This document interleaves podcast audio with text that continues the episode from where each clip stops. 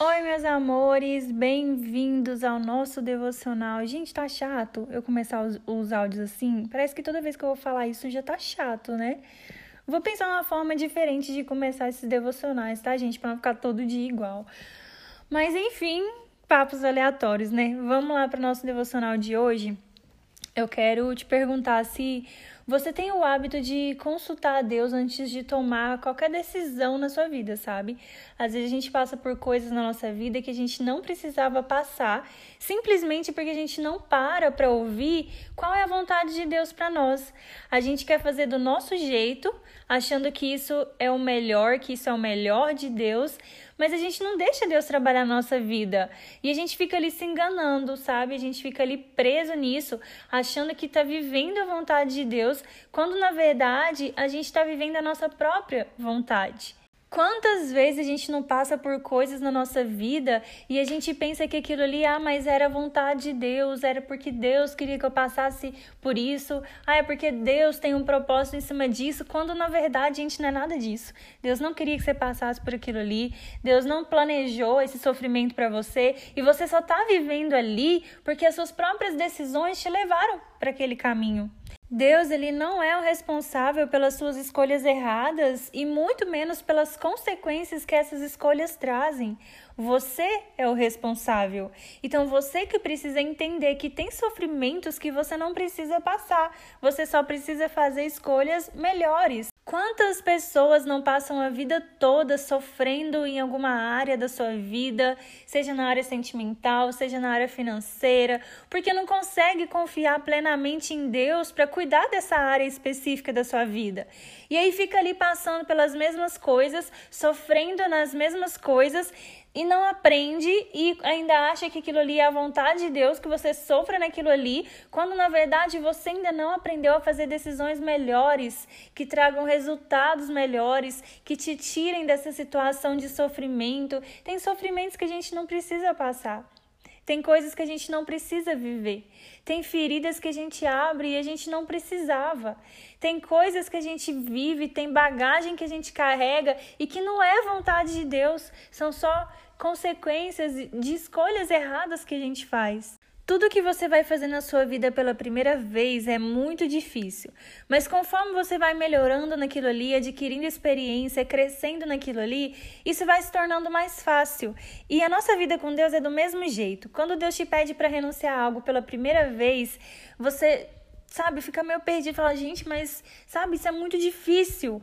Mas a cada experiência que você vai tendo com Deus, cada decisão que você permite que ele direcione, cada vez que você vai deixando a vontade dele se tornando real na sua vida, vai se tornando mais fácil, sabe? Viver uma vida debaixo da vontade de Deus. Isso começa a fazer parte da sua essência, de quem você é. Comece a buscar experiências com Deus. Comece a adquirir essas experiências com o Senhor. Comece a passar tempo na sua presença.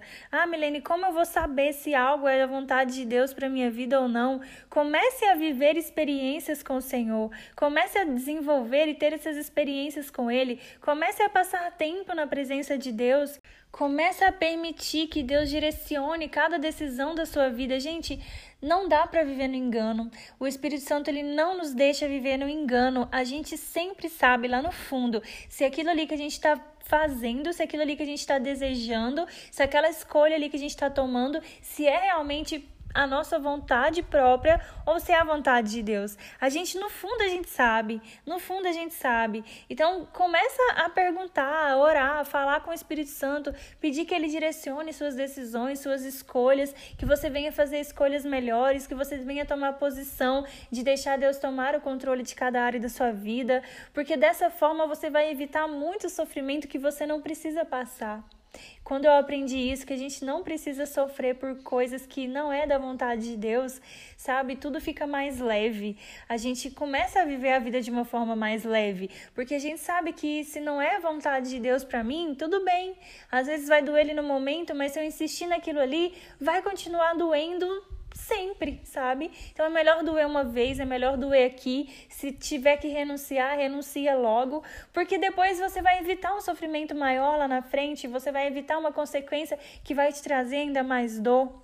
Então lembre disso hoje, sabe? Que Deus ele não é responsável por aquele sofrimento que foi gerado pelas suas escolhas e pelas suas decisões erradas. Que existem sofrimentos que você pode evitar se você simplesmente deixar que Deus conduza a sua vida e faça a cada coisa, na, cada área da sua vida ser conduzida pela vontade dele.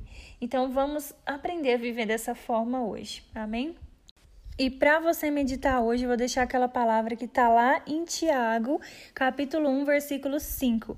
Se algum de vocês tem falta de sabedoria, peça a Deus, que a todos dá livremente de boa vontade e lhe será concedida. Então, se você não está sabendo, não está tendo de sabedoria para decidir coisas na sua vida, se você vive tomando caminhos errados, se você vive tomando decisões erradas que te trazem dor, que te trazem sofrimento, está faltando sabedoria sabedoria. Tá faltando deixar Deus te direcionar, tá faltando discernimento. E a palavra diz: peça. Peça, gente, a todos ele dá livremente e de boa vontade. Ora, Deus, não tenho sabedoria para decidir as coisas na minha vida. Eu sempre acabo no sofrimento, eu sempre acabo tomando decisões que me afastam de ti, que me trazem dor, e eu quero evitar sofrimentos que eu não preciso passar. Me dê essa sabedoria. E Ele vai te dar, porque isso daqui, gente, é uma promessa. Ele dá livremente, de boa vontade, aquele que pede. Então, peça. Espero que essa palavra tenha falado com você.